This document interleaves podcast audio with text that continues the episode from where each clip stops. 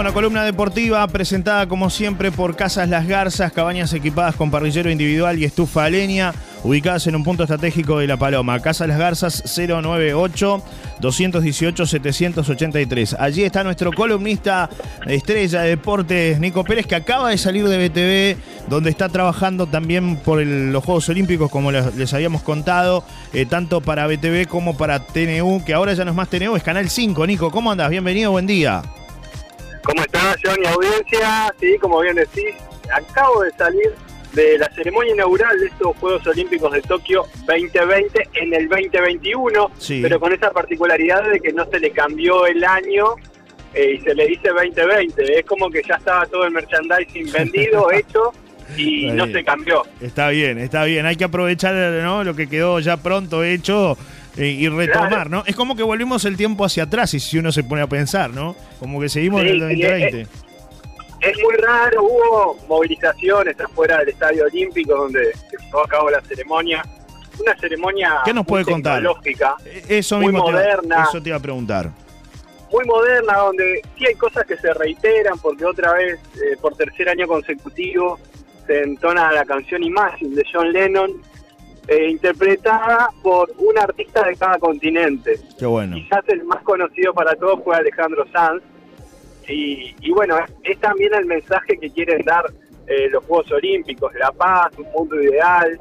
El presidente del comité organizador, Thomas Bach, remarcó varias veces eh, cómo se está trabajando, cómo han trabajado los japoneses y destacó el trabajo de los enfermeros, médicos, en medio de una pandemia, en medio de una pandemia que eh, estuvo a punto de que no se hicieran estos juegos. Es verdad. No solo se reprogramaron, sino que esta semana incluso estaba hablando de capaz que se suspendían los juegos. Claro, eh, es todo lo que tú decías tal cual, ¿no? Yo estuve mirando parte de esa presentación ahí, que te vi que estabas trabajando, y, bueno, y, se notaba todo ¿no? lo que eran algunos videos inclusive, y desde arriba, todo, todo lo que es la iluminación, todo el trabajo que se hace tecnológico, lo que, lo que tienen estos Juegos Olímpicos, esta particularidad, son lindos de ver, Nico, ¿no? Parece ser. Sí, sí, sí, muy lindos de ver, de hecho recrearon el, mundo, la, Tierra, lo recrearon con más de mil drones.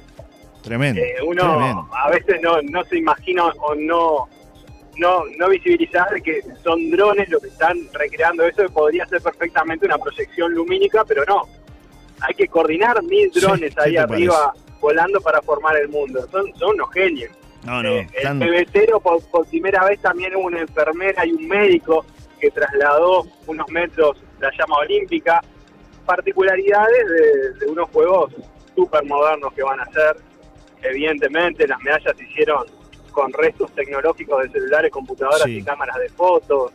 Eh, bueno, las, camas son reciclables de cartón, que se habló mucho del tema de las camas antisexo, que finalmente algunos deportistas, los rioplatenses sobre todo, ya estuvieron probando, haciendo algún que otro salto arriba de las camas, que dice que no, que no están así, sino que son camas reciclables. Los muebles son también reciclados con plástico y madera, ¿no? Eso te iba a decir. toda, la Villa Olímpica y, también eh, los requisitos sanitarios que tienen que pasar todos los deportistas y los allegados a las delegaciones, o sea, sí, es quién es el presidente de la delegación y las pocas personas, además de los deportistas que pueden ir, tienen muchos requisitos sanitarios, más allá del tapabocas, de los controles, del hisopado, de un hisopado con saliva que se les hace también. Hay, hay muchas cosas a ir sorteando para que se lleven estos Juegos Olímpicos adelante. De hecho, hoy había competencia, hay competencia de ciclismo en ruta y el masajista de España dio positivo al COVID-19. Hay que ver ahora si los deportistas, los ciclistas pueden competir esta noche. Eso pasó durante la clasificación a muchos deportistas, incluso a uruguayos les pasó de contagiarse o tener que hacer cuarentena y perder días de entrenamiento en momentos clave. Claro, sí. En momentos que se jugaba la clasificación. Entonces, son los juegos particulares, sin duda que lo serán y esperemos que, tenga buena suerte el deporte uruguayo con tan solo 11 representantes. Creo que lo hablamos el otro día, pero sigo pensando que las posibilidades de una medalla que no se logra desde Sydney con Milton Winnan, medalla de plata en aquellos juegos, están en esta ocasión por el lado del remo o la vela, no más de eso. Bien, Nico, así que eh, esto es importante, destacado contarles que ya arrancaron los Juegos Olímpicos, que tenemos este, competencia que se puede ver por eh, BTV, usted va a estar trabajando allí atentamente, lo vamos a estar siguiendo y por supuesto que también en Canal 5, ahora en este lanzamiento que han tenido los medios públicos ayer, donde todo este, se ha transformado, Canal 5, Radio Cultura, un multimedio ¿no? este, público, los medios públicos que apuestan también a una amplia cobertura, no solo de los Juegos Olímpicos, sino de un montón de actividades que vamos a tener de aquí en más. Sí, pero también está bueno eso, de que los Juegos Olímpicos le pueda llegar a, todos. a, sus casas, a todo el país, eh, descentralizar eso también y, que sea accesible de forma gratuita, ya sea por aire, que lo, lo pueden ver a Canal 5 por aire todos estos Juegos Olímpicos con transmisiones desde las 8 de la mañana hasta la 1 de la mañana. Se levantó toda la programación ¿no? de, de, Canal 5 y se van a estar emitiendo prácticamente solo los informativos, nada más. Tengo entendido que va a ser un poco asínico el funcionamiento. Sí, prácticamente, solo los informativos. Perfecto. Solo los informativos. Perfecto. Así que será Canal 5 el canal de los Juegos Olímpicos aquí en nuestro país, conjuntamente con el trabajo de, de BTV. Nico, nos metemos de lleno en lo que pasó ayer. ¿Qué pasó ayer? Es la gran pregunta. ¿Qué pasó ayer? Algunos todo el mundo está contento, ¿no? Todo el mundo está contento porque por un lado aquellos que perdieron la clasificación dicen, bueno, pero ganamos, ganamos el partido en el campeón del siglo, que el objetivo Y bueno, sí, por yo creo que esto explica de que los dos técnicos sigan dirigiendo a los grandes porque en definitiva Capucho ganó 1 a 0 en, el campeón del siglo, no le alcanzó, no le alcanzó para seguir en la Copa y Peñarol que por primera vez se mete en cuarto de final de una Copa Sudamericana. Sí, Aguantó la diferencia, no fue el mismo partido de la semana pasada. Los cambios de Capucho eh, se notaron, obviamente, si bien le faltó profundidad Yo creo que, no fue a Nacional. No fue un buen partido de Nacional. No sé si, si compartes esto, Nico, pero a lo largo del encuentro la verdad que no, no se vio un juego vistoso de Nacional, un equipo que fuera arrollador enfrente. Tuvo iniciativa distinta a la del partido en el Parque Central, ¿no? Pero me parece que no, no fue un buen partido de Nacional en líneas generales, ¿no? No, estuvo bajo Leandro Fernández, que era uno de los jugadores que se esperaba más para este partido. Eh, estuvo bajo Brian Ocampo también. Sí creo que estuvo bajo. Estuvo muy bien Piquerés por el lado de Peñarol. Y el Canario Álvarez Martínez le faltó puntería porque tuvo alguna situación. Y también le faltó definir esa última jugada a Agustín Canovio, por el lado de Peñarol. Sí. Y a Giovanni González eh, también, al llegar al fondo y centrar, de un centro casi, casi hace un gol Giovanni González, pero en general le, faltó claridad a los dos equipos. Estuvo muy Me quedó la duda de por qué no entró de Alessandro. Claro, eh, lo que mucha gente se pregunta en filas tricolores, ¿no? Si había algún problema físico o fue porque el entrenador apostó en un momento a, la figura de vecino, ¿no? Dijo, bueno, vecino, quizás, ¿no? Eh, después de tanto tiempo en actividad, capaz que entra y, nos, da la clasificación. Fue un poco, creo que lo que pensó Capucho, ¿no? No, no tuvo participación, no tuvo participación prácticamente, nula nula, nula en, el, partido, ¿no? Este, pero bueno, así son las cosas, ¿no? Peñarol que tuvo algunas chances, hay que decirlo, en el segundo tiempo, en el complemento tuvo algunas interesantes, este, que bueno, algún resbalón, alguna mala definición, pero pudo, pudo haber mm, convertido algún gol que ahí sí, ¿no? terminaba de liquidar la, serie.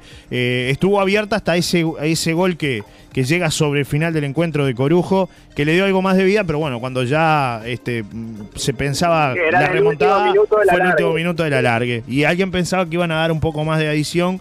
Daronco, el hombre que está macizo, prefirió terminar ahí y que bueno, eh, Peñarol finalmente clasificara este, como, como se debe. Creo que fue mejor en el primer partido. Ahí estuvo la diferencia, el plus del aurinegro, ¿no? Para, para sellar esta llave, para meterse en la próxima fase donde tendrá a Sporting Cristal, Nico, está en la otra llave paranaense y la Liga de Quito. Y arriba, allá arriba aparece el Santos, ¿no? Como uno de los equipos que podría llegar a darse, si es que le va bien a Peñarol y, llega a la, definición, una, una, nueva final entre Santos y Peñarol. Puede darse entre las posibilidades, ¿no? Sí, sí, sí. Sí, sí, quedó por el camino uno de los que para mí era candidato como gremio. Sí, por eso te digo, ¿no? Está, está ahí latente esa posibilidad de, esa final entre Peñarol y, el equipo de Santos. Obviamente que Peñarol va a tener que jugar estos partidos que no, no, van a ser sencillos. Uno dice Sporting Cristal de Perú, bueno, es un rival que en lo previo no parece tan fuerte, pero ahora hay una novedad que me acaba de llegar y, es que Formiliano, por ejemplo, ya no, no, no jugará más en Peñarol. fue su último partido anoche. Y Piquerés tampoco. Por eso digo, ¿no? Bueno, son bajas muy importantes que tendrá Peñarol de aquí en más para lo que resta del certamen, ¿no? Y que seguramente... Emiliano es el mejor zaguero de Peñarol. Por eso. Y que seguramente va a ser difícil encontrar, ¿no? Este, de, alguna manera, los sustitutos ideales.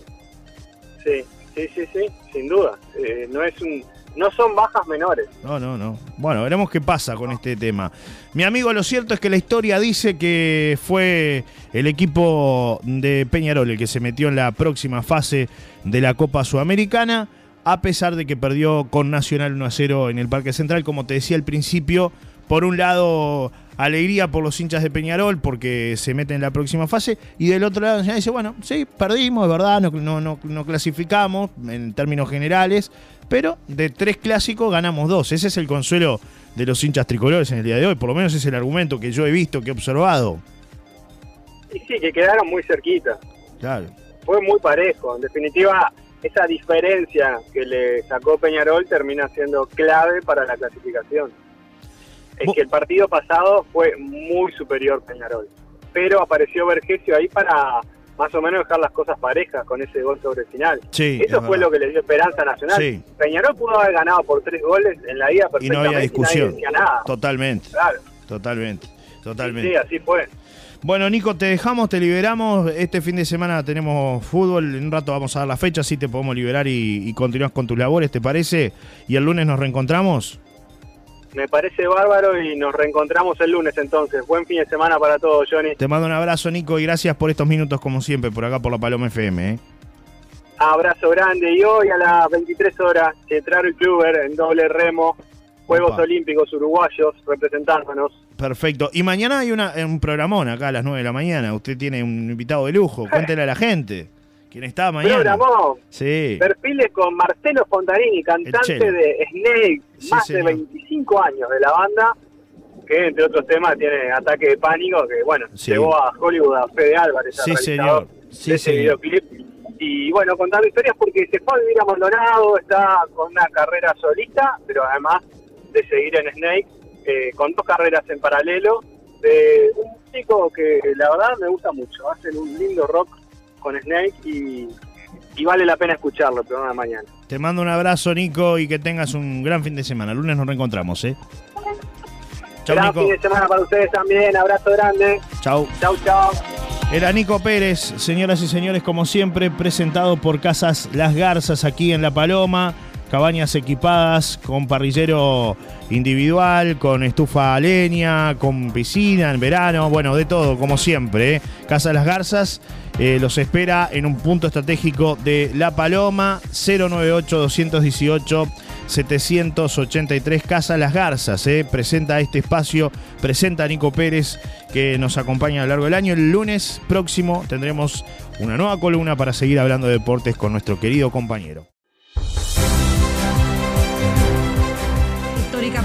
El El matrimonio igualitario se abre paso en Chile. Resultado de la votación, por la afirmativa 28 votos, por la negativa 14, abstenciones 0. Aprobados los distintos artículos con sus numerales. El proyecto de ley fue aprobado el miércoles en el Senado gracias al impulso que le dio el presidente de la derecha, Sebastián Piñera. Chile empieza a dejar atrás su conservadurismo con una medida que evitará que siga habiendo parejas de primera y de segunda categoría, han celebrado sus defensores. Aquí estamos quienes creemos en que Chile tiene la posibilidad de avanzar en dejar atrás las discriminaciones y trabajar decididamente por más justicia, por más igualdad y porque finalmente todos nos sintamos felices de vivir en esta tierra. La iniciativa ingresó al Parlamento en 2017 de manos de la expresidenta socialista Michelle Bachelet, pero esta nueva ley, a diferencia del acuerdo de unión civil que se aprobó durante su mandato en 2015, sí contempla la adopción a parejas del mismo sexo. La ley cambiará la vida de familias como la de Cristian y Rodrigo, obligados a deshacer su unión civil para que uno de ellos pudiera adoptar a sus tres hijos como soltero. El matrimonio igualitario en sí no cambia nada lo que cambia es la filiación. Y eso para nosotros es lo central. Porque sin filiación no es matrimonio igualitario. La filiación es el elemento clave. y es el derecho que tienen los niños a tener dos papás. El matrimonio igualitario pasa ahora a discusión en la Cámara de Diputados chilena, donde aún no hay fecha para el inicio de su tramitación. Montevideo Portal presenta las noticias de la jornada.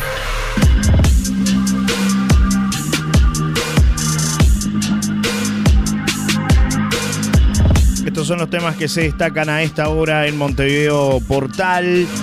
El Teatro al Juzgado presentaron ante la justicia acción de amparo contra la obra inspirada en la Operación Océano. La directora del teatro, Marianela Morena, dijo que hay un intento de censura al espectáculo.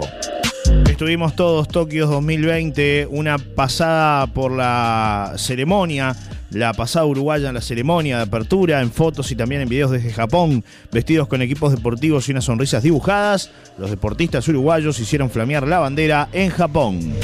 Vení, subite a mi avión. Clásico, el festejo de Peñarol en las redes y en el vestuario tras eliminar a Nacional. Cánticos para el tradicional rival y alguna gallina en forma de emoji se metieron en la celebración del plantel carbonero.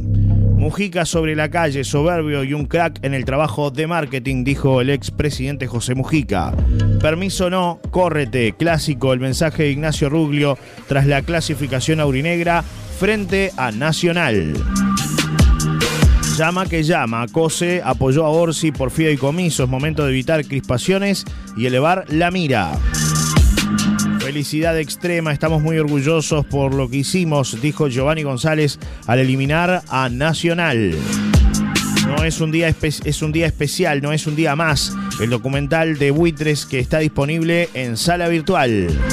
Pitazo firmes, Sudamericana, gran actuación del juez Anderson Daronco en el clásico que fue un tanto complicado de Cali y Arena, Junta Departamental de Montevideo condenó bloqueo a Cuba y reivindicó derecho a manifestaciones pacíficas. Nacional a los hinchas las disculpas del caso, dijo Capucho tras la eliminación. Nunca se había ganado en este recinto y nuestros jugadores lo lograron, expresó el entrenador tras el 1-0 ante Peñarol. Estas son solo algunas de las noticias que ustedes podrán encontrar en el día de hoy ingresando a Montevideo Portal. Estas fueron las noticias del día por Montevideo Portal. Por más información, léenos en montevideo.com.uy.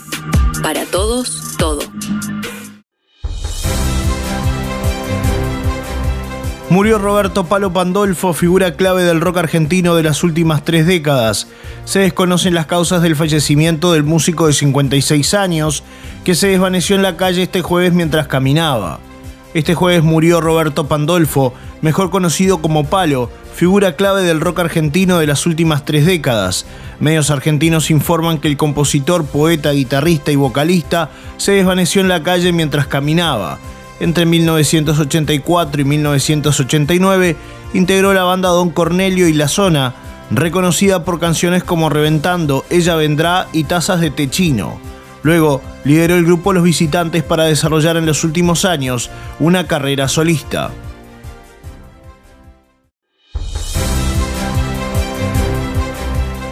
Rocha Fútbol Club le ganó a Rampla. Los celestes derrotaron a Rampla 2 a 0. Goles de Fabricio Santos y Álvaro Torres. Rocha se queda con tres puntos muy importantes que le permiten escalar en la tabla de posiciones para lograr el primer objetivo que es la permanencia en la categoría. Tercera victoria para los celestes en el torneo, que llegan a 11 unidades. En el barrio Parque de La Paloma esta madrugada incendiaron un camión. Las pérdidas son totales y para bomberos el incendio fue intencional. El propietario del camión se trata de un trabajador, el que realizaba fletes de leña en el balneario, dijo el jefe de bomberos de La Paloma, Celio Gularte. En el día de hoy, a las 05.20 eh, aproximadamente, fue alertado el destacamento de bomberos de La Paloma, en el cual este, nos daba aviso de que en Barrio Parque había un, principio de incendio en un, camión. al llegar al lugar, este, nos encontramos que había fuego generalizado en el, en el camión, donde hubo pérdidas totales. ¿verdad? La hipótesis que manejamos es, intencional porque comenzó en la, caja del, camión y se propagó hacia, el, hacia el resto del, vehículo. Según manifestación del propietario, hacía poco tiempo que lo tenía, hacía que relativamente un camión nuevo. Era el jefe de bomberos de La Paloma, Celio Gularte. Ahora se trabaja con las cámaras de seguridad para tratar de identificar quién fue el autor de este incendio del camión, el cual generó pérdidas totales.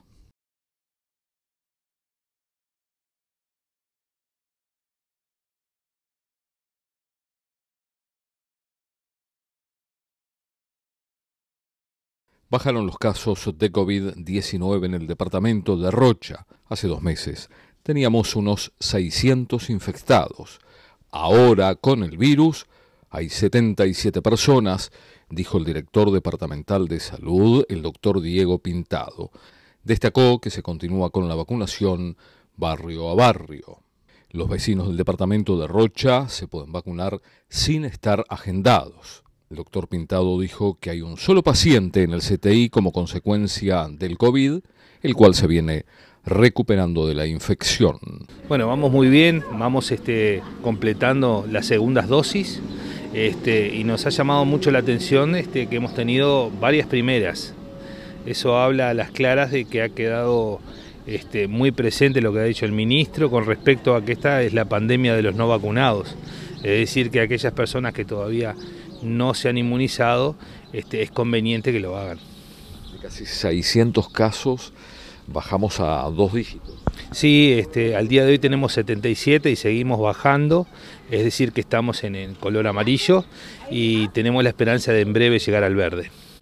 ¿Cuál es el porcentaje de vacunados? Con primeras dosis estamos en más del 72% y con segundas más del 62% en una población de Rocha que comprende 74.000 habitantes. No, y otra cosa es que en el barrio a barrio vamos a extendernos y vamos a comenzar también en la franja etaria de mayores de 12 años.